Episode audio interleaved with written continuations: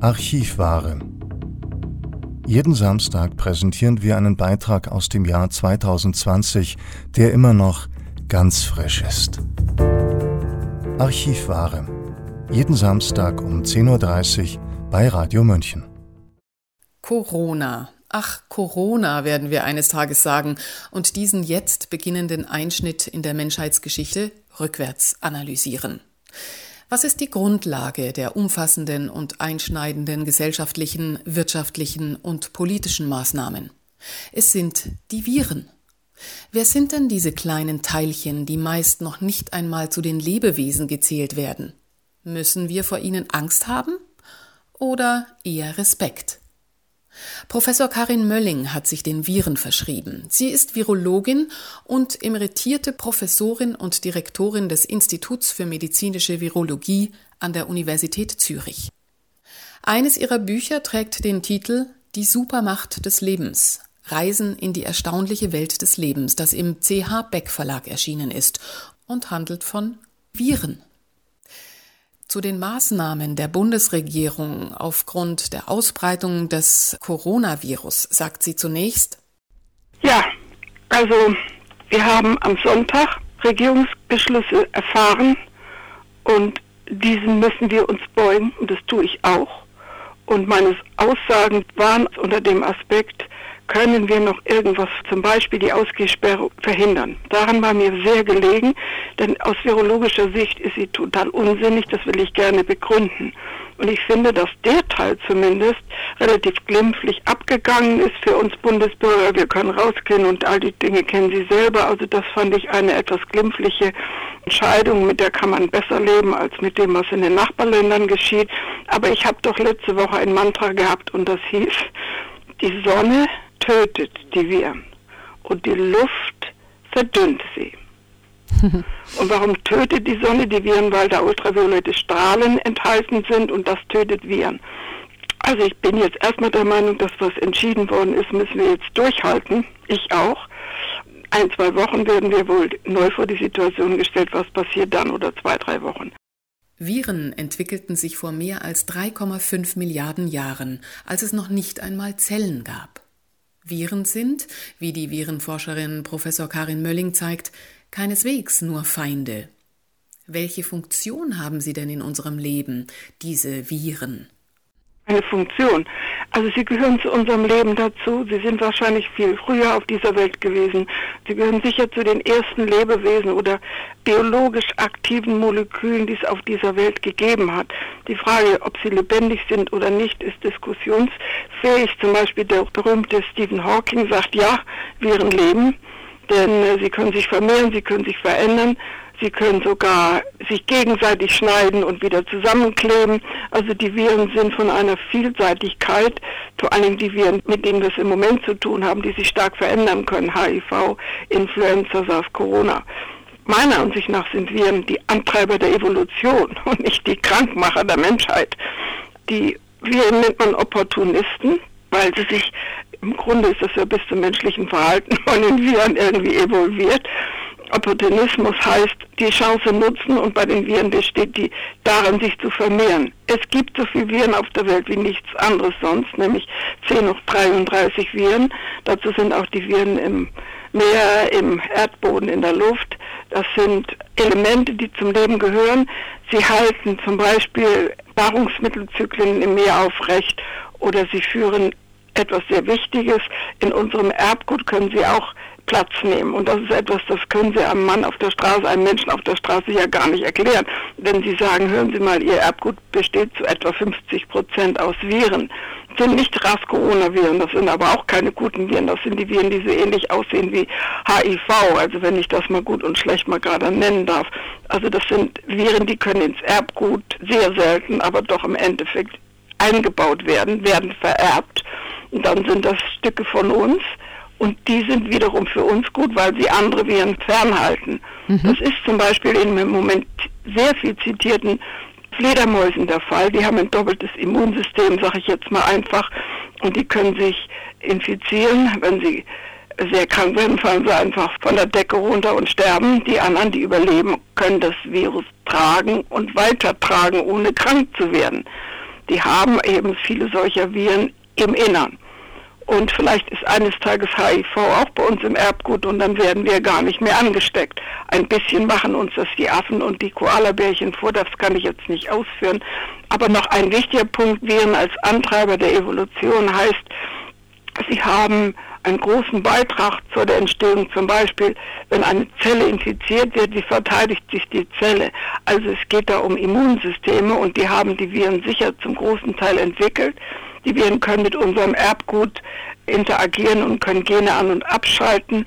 Das ist manchmal nützlich, das kann aber ein Mozart als auch Krebs hervorrufen. Also von Innovationspotenzial haben die Viren das Höchste, was es in der Welt gibt und sie bringen das in ihre Werte ein und dadurch können die Werte sich verändern. Und was wir im Moment sehen, ist eine Evolution im Zeitraffer. Also das, was sich im Moment abspielt, ist immer in den Viren von einer so hohen Geschwindigkeit, dass ich das mal so formulieren darf. Viren gehören zu unserem Ökosystem, sie sind in unserem Darm, zusammen ganz oft mit Bakterien.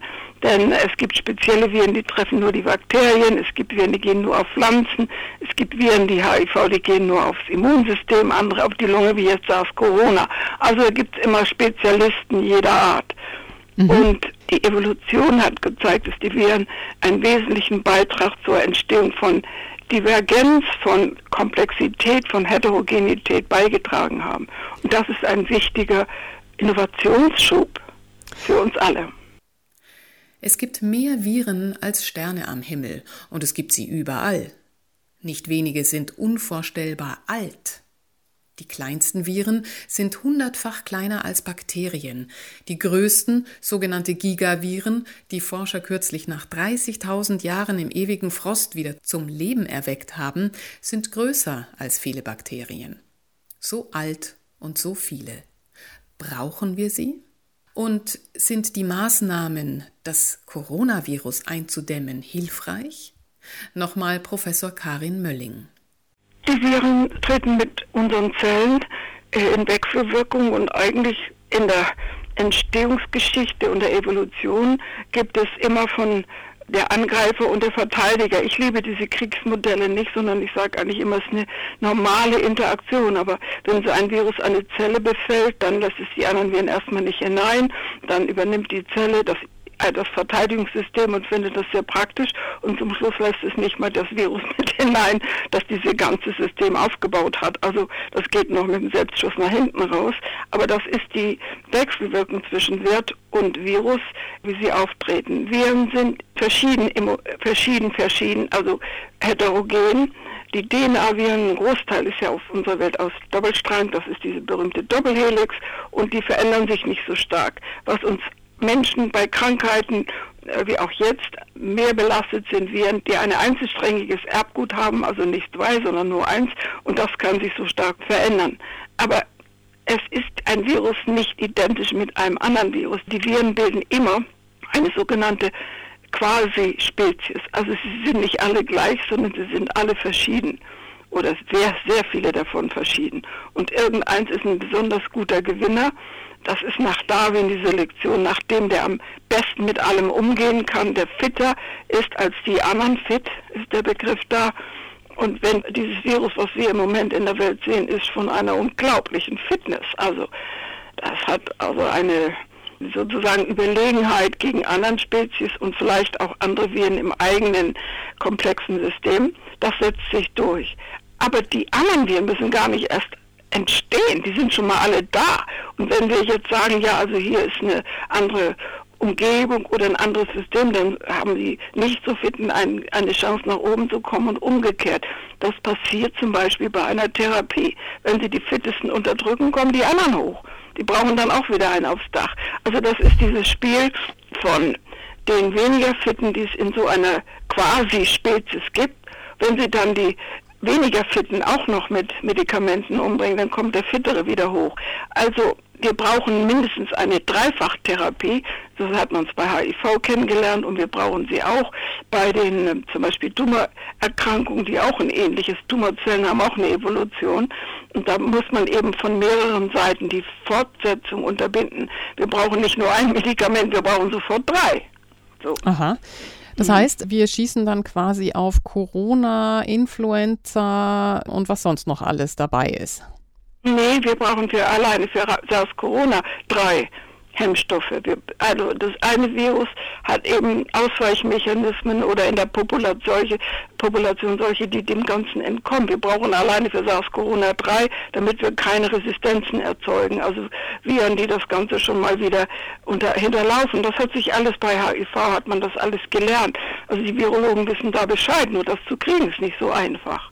Mhm. Wir haben aber, was Sie jetzt aufzählen, sechs verschiedene Viren, die Grippewellen im Winter hervorrufen. Da haben Sie jetzt gesagt, Influenza, da gibt es AB und dann gibt es Nasenschnupfenvirus, Reno heißt das, und dann gibt es ein respiratorisches Virus und dann gibt es eben auch ganz einfache, nicht pandemische Coronaviren, zwei oder drei, vier gibt es davon. Und dann gibt es eben drei, die dem Ganzen entkommen sind und haben die drei Epidemien hervorgerufen und oder Pandemien. Aber das kennt man, HIV kennt man ganz viele Entstehungen von HIV-1 und nur ein oder zwei sind zu den hauptpandemischen Viren geworden. Das ist einfach die Selektion nach dem Fitteren, aber das, was wir jetzt haben, ist schon ziemlich fit leider. Und was sagt die Virologin zu den Zahlen, den sogenannten Covid-19-Infizierten und den sogenannten Corona-Toten, die die Politiker für ihre Maßnahmen zugrunde legen? Zwei Antworten. Die erste ist, ich plädiere und zwischenweise wissen das ganz viele Leute schon, plädiere dafür, die Zahlen zum Vergleich mitzuliefern. Wir haben im Jahre 2018 eine Grippewelle gehabt, die ging zurück auf Influenza und die streckt sich im Winter immer so auf zwei, drei Monate, manchmal vier. Und da sind 25.100 Menschen gestorben. In Deutschland. Das sind 375.000 Menschen infiziert worden. Da sind 80.000 Krankenbetten unerwartet benötigt worden. Das hat vor einer Woche im Ärzteblatt gestanden. Die gehörten nicht zur normalen, saisonalen Situation. Das hat keine Wirtschaftskrise hervorgerufen. Da hatte man wohl sich dran gewöhnt, Influenza gibt's. Diese Zahlen, die ich jetzt genannt habe, die sind alleine Deutschland. Es ist weltweit zu der Zeit 1,5 Millionen Menschen verstorben im Winter 2018. Und es sind, ich glaube, 500 Millionen infiziert gewesen. Die Zahl weiß ich nicht mehr auswendig. Das heißt, das sind riesen Infektionsketten über die Erde gegangen, aber die sind nicht von morgens bis abends im Fernsehen mitgeteilt worden. Also was bedeutet das, das dann jetzt für die? Sagen. Dann gibt es jeden ja? Tag bestimmt 2500 Menschen, die jeden Tag normal sterben. Wie viele sind denn von den Normalsterbenden jetzt vielleicht subsumiert unter den SARS-CoV-2-Sterbenden? Also die Zahlen muss man alle ein bisschen besser präsentieren oder diskutieren. Und vielleicht sollte man auch dazu sagen, die Gestorbenen, einer jetzt 42, Gott sei es geklagt, aber vielleicht hatte der ja auch noch irgendwelche Coronarerkrankungen oder sekundäre Krankheiten, Diabetes oder mh, hm, vielleicht eine Lungenemphysem, ein Raucher. Also da gibt es verschiedene Gründe, warum der vielleicht auch verstorben, das wird nie gesagt. Damit ist die ganze Berichterstattung, wie ich meine, einseitig. Jetzt sagen sie neuerdings, wie viel gesund werden. Aber wie viel haben wir denn 2018? Es war eine ungewöhnliche Grippewelle, die ist nicht jeden Winter so. Aber wie haben wir denn das geschafft? Und wieso ist das jetzt? Das müssen Sie nicht mich fragen. Ich bin keine Psychologin. Ich verstehe nicht genug. Ich weiß nur, dass vielleicht solche sozialen Medien eine ganz andere Kommunikation hervorrufen. Das merkt man bei den Wahlen. Das merkt man beim, weiß ich nicht, ägyptischen Frühling oder an Neujahrsfesten in Köln da ist irgendetwas neu und das ist das, womit wir noch nicht richtig umgehen können. Mhm. Das ist mir eine ganz große Besorgnis, weil was wir jetzt im Moment durchkonjugieren, könnte ja auch unser Gesundheitssystem in der Zukunft in Frage stellen. Wenn wir jetzt so viel abschalten, wer soll denn in Zukunft den Wohlstand verdienen für die Renten und solche Sachen. Aber ich spreche nicht gerne zu Ihnen als, aus ökonomischen Gründen, ich kann es nur aus meinem Bekanntenkreis sehen, das ist nicht mein Metier, davon verstehe ich nichts. Das Dann Einzige, was ich noch unbedingt sagen möchte, ist, erstens, warum ist Italien uns so voraus? Also, Italien und Spanien hatten Fußballspiele kurz vorher. Vielleicht waren da ein paar dabei, die das hatten. Ein riesen Vermehrungsfaktor ist das gewesen. Mund aufmachen, rufen, schreien, da kann das Virus raus und sich ausbreiten. Eine Möglichkeit. Die andere Möglichkeit, das ist meine Idee, zu überprüfen, das würde ich gerne wissen. Ich habe eine Arbeit geschrieben über Luftverschmutzung, Pollution in China. Und das Ergebnis, die Arbeit hängt seit einem Jahr beim Review-Prozess. Und da habe ich geschlossen, aus der Luft gibt es keine Übertragung von einem Menschen zum anderen. Das gibt es nicht. Die ist zu verdünnend.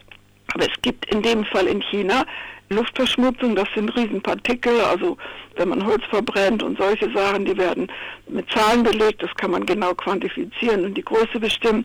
Und davon gibt es in China etwas, was zu einem permanenten Husten von allen Leuten führt. Es gibt den berühmten Peking-Husten, die machen immer alle von morgens bis abends. Das heißt, die haben kaputte Lungen. Und diese kaputte Lunge ist natürlich hochgefährdet wie Ansteckung. Dann gibt es eine Bevölkerungsdichte und eine Mobilität. Die schlimmste Problematik für die Ausbreitung des, eines Virus ist die Mobilität und das trifft leider die Fluggesellschaft und die Züge und die großen Versammlungen. Aber die Mobilität ist aus China unterbunden worden. Da gibt es so einen Quadranten mit zehn Hochhäusern, in jedem wohnen 1000 Leute, das sind 10.000 Leute. Ja, lassen die mal jeden Tag einmal auf und runter an die frische Luft fahren. Die sitzen ja, stehen im Fahrstuhl und stecken die anderen an. Das ist eine andere Art von Ansteckungsmöglichkeiten in solchen großen Komplexen. Deswegen haben sie die schon zugeschweißt. Man staune, ja, so. Und das ist aber nicht in Deutschland so und das ist auch in vielen europäischen Städten nicht so. Also ich finde zum Beispiel Wien und die Ausgehsperre da in Italien, also dass Rom niemand mehr auf die Straße darf. Mein Spruch ist ja eben, wie ich immer sage, die Sonne tötet und der Wind verdünnt. Das ist die Situation bei einer Virusansteckung über die Luft. Und das sollte man nicht so streng handhaben. Und dann spricht sich Professor Mölling noch für weitere Tests aus, die allerdings eine andere Güte aufweisen sollten. Nicht die Schnellteste, die Hoffmann La Roche alle nennt. Das ist eine große Maschine, die über Nacht 4000 Proben durchschießt und nicht in 8 Stunden 196 Proben. Das geht einfach dann schneller. Aber es ist kein schnellerer Test. Der weist ein einziges Virusgenom im Hals nach. Ja, ein mhm. Virus. Soweit Professor Karin Mölling. Sie ist Virologin und emeritierte Professorin und Direktorin des Instituts für medizinische Virologie an der Universität Zürich. Eines ihrer Bücher trägt den Titel Die Supermacht des Lebens. Reisen in die erstaunliche Welt des Lebens, das im Beck Verlag erschienen ist und natürlich von Viren handelt. Das war unsere Archivware aus dem Jahr 2020 immer noch ganz frisch. Jeden Samstag um 10.30 Uhr bei Radio München.